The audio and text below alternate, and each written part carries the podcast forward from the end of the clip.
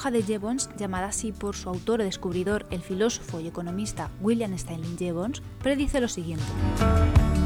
A medida que la mejora y el perfeccionamiento tecnológico devuelva resultados más eficientes de un recurso, lo más probable es que aumente el consumo o el uso de dicho producto.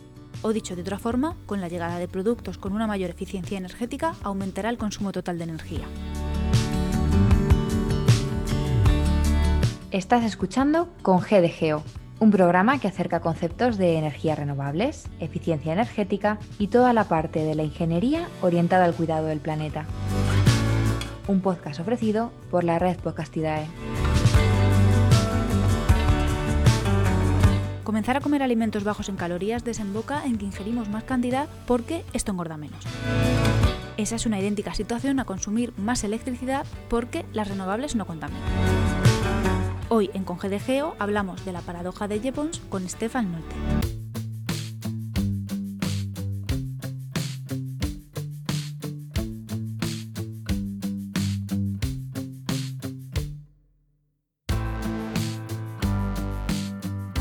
Stefan conoce muy bien el sector de la ingeniería industrial.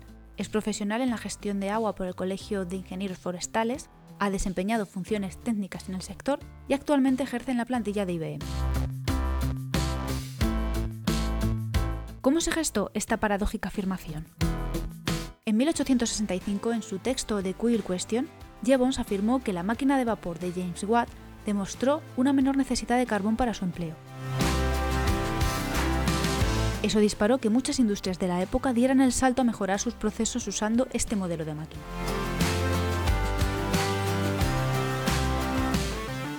Y con esta anécdota empezó todo. Lo primero que le he preguntado a Estefan es si es esta la dieta milagro de nuestra generación. Esa dieta que hará que perdamos muchos kilos al principio, terminando después recuperándolos casi con creces.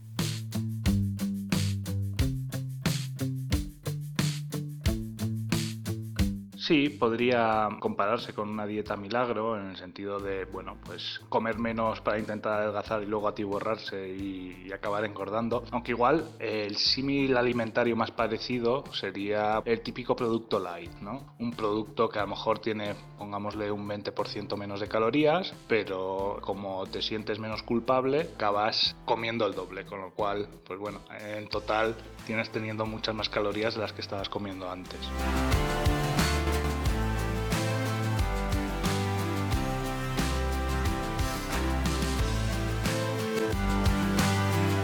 Todas formas, también hay que tener en cuenta que la paradoja de Jevons en realidad es un mecanismo eh, económico, no es un mecanismo psicológico. Se produce básicamente porque al, ser más eficientes energéticamente o en, recursos materiales, el coste unitario eh, baja. O sea, en el famoso caso que estudió Jevons era cómo aumentaba la eficiencia del carbón, al final cada caballo de potencia que sacaban las máquinas de vapor salía mucho más barato, con lo cual había muchas más actividades económicas que automáticamente pasaban a ser rentables. Eh, se pueden dar muchos más ejemplos en este sentido. Por ejemplo, eh, si se mejora el aislamiento de una casa, al principio, cuando realmente no hay manera de mantener la casa caliente, uno lo que hace es abrigarse o a lo mejor tener una estufita en un rincón y arrimarse a la estufa. Mientras que cuando aíslas una casa, pues llega un momento en el que te sale rentable calentar toda la casa.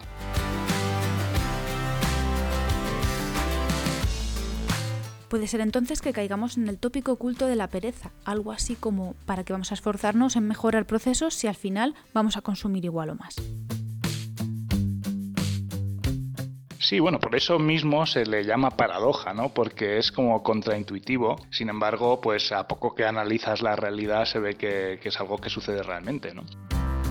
También se ha demonizado mucho desde algunos ámbitos de un conservacionismo más estricto, pero hay que tener en cuenta que, bueno, pues en por ejemplo, en el aislamiento de viviendas se consigue un beneficio económico muy evidente y en este caso además social, ¿no? Porque a lo mejor esté aumentando el consumo energético total, has conseguido a un coste energético relativamente bajo sacar de la pobreza energética a un montón de familias. Con lo cual, bueno, pues hay que tener en cuenta que estos efectos sí pueden llegar a ser contraproducentes en el sentido de acabar gastando más energía o más recursos naturales, pero sin embargo pueden tener un valor social muy grande, que es una de las patas que tiene la sostenibilidad. ¿no? La sostenibilidad siempre tiene que tener un equilibrio económico, un equilibrio social y un equilibrio ambiental.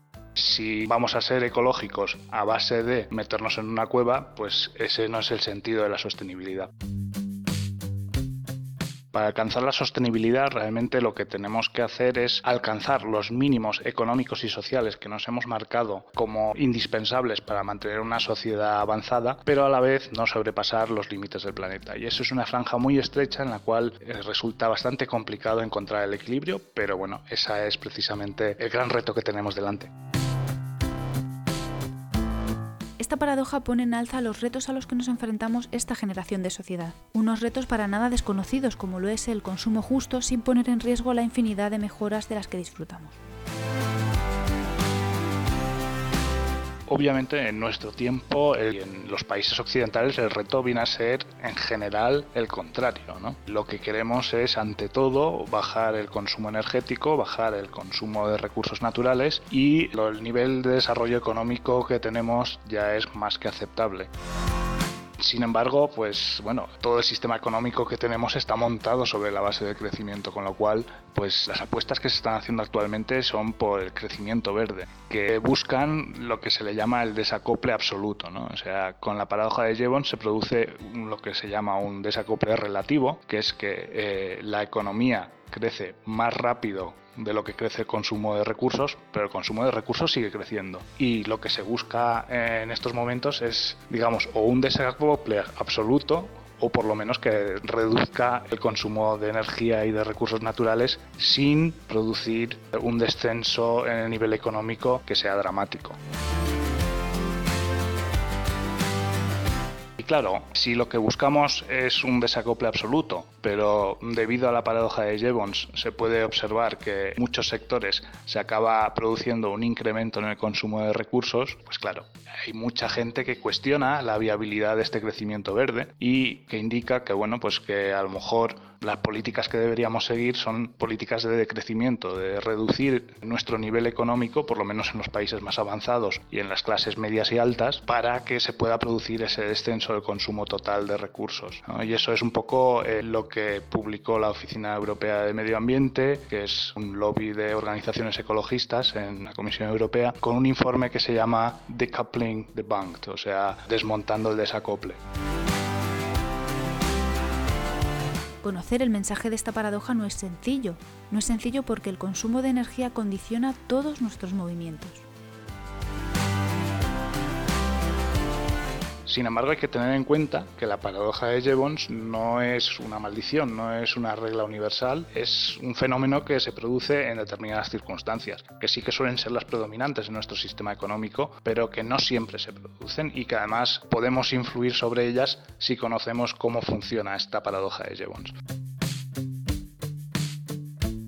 El efecto rebote que explica la paradoja de Jevons básicamente se produce porque al aumentar la eficiencia acaban bajando los costes del producto final y además, además de bajar los costes, la demanda es lo que se dice una demanda elástica, que quiere decir que, por ejemplo, si el precio baja a la mitad, se consume más del doble. Y eso se produce solamente pues, en cierta categoría de productos, hay otros que no. Por ejemplo, a la hora de comer, si el precio de la comida baja menos de la mitad, no comemos el doble. Y bueno, pues con el ejemplo que pusimos antes del aislamiento de las viviendas, pues sí, principio de todo, cuando se empieza a aislar un poco la vivienda, a lo mejor sí que acaba aumentando el consumo, pero llega un momento en el que si toda la casa está a más o menos la misma temperatura, a nadie le va a dar por subir en vez de a 23 grados de temperatura, subirlo a lo mejor a 30 y pico. También lo que puede suceder es que, aunque exista esa tendencia a aumentar la demanda de ese tipo de productos, también lo que puede suceder es que, digamos que la oferta del recurso natural no pueda crecer tampoco. O sea, en el siglo XIX sí que de repente, al haber mucha más demanda, se produjo una mayor minería del carbón, pero si nos encontramos ante un escenario de recursos decrecientes, por ejemplo, por sobrepasar el pico de petróleo, que es una de las cuestiones también que está mucho a debate en el mundo de la sostenibilidad, pues si se está reduciendo la posibilidad de extraer eh, petróleo, la posibilidad física de extraer petróleo, por más eficientes que seamos, no se va a poder aumentar la extracción. Con lo cual, pues bueno, se va a producir ese descenso energético, ese descenso en el consumo energético, pero gracias a la eficiencia el impacto social sería menor. El final de esta conversación nos lleva a estudiar nuestro papel en esta paradoja. Y esto nos da lo que serían realmente las tres patas sobre las que se podría actuar para, para prevenir esa paradoja de Jevons y poder alcanzar el desacople absoluto. Básicamente, para que se dé la paradoja de Jevons hace falta que haya una elasticidad por el lado de la oferta de recursos naturales, lo cual es algo que se puede limitar. Hace falta que se produzca realmente un descenso en el precio final del producto, lo cual también se puede actuar sobre ello, bien porque la tecnología más eficiente igual sea más cara, pero se imponga por la vía legal, bien con impuestos, etc. Y luego también hace falta que la demanda sea elástica, que tengamos esa tendencia a consumir más. Y esa tendencia a consumir más sí que vuelve a ser puramente psicológica, sí que puede ser algo sobre lo que a nivel personal podemos actuar. Si tenemos un coche que consume la mitad por kilómetro, podemos seguir recorriendo la misma distancia que recorríamos antes, aunque nuestro bolsillo nos permita recorrer el doble.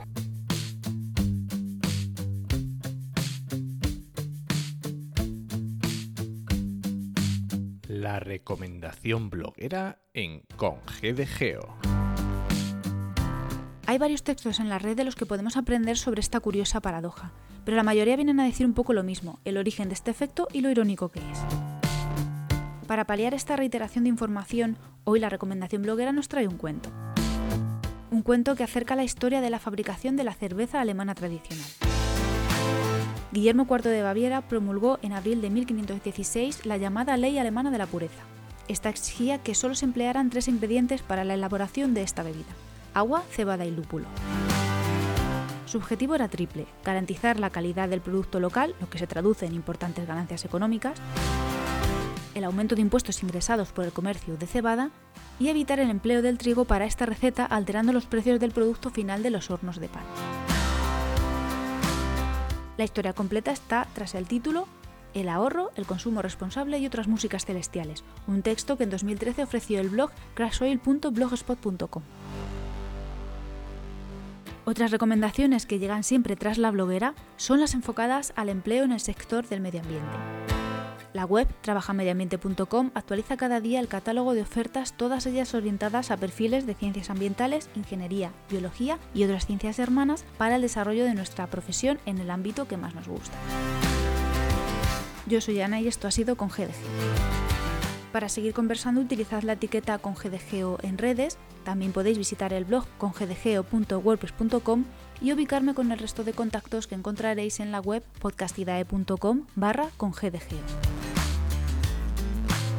Muchas gracias por seguir al otro lado del audio y hasta pronto.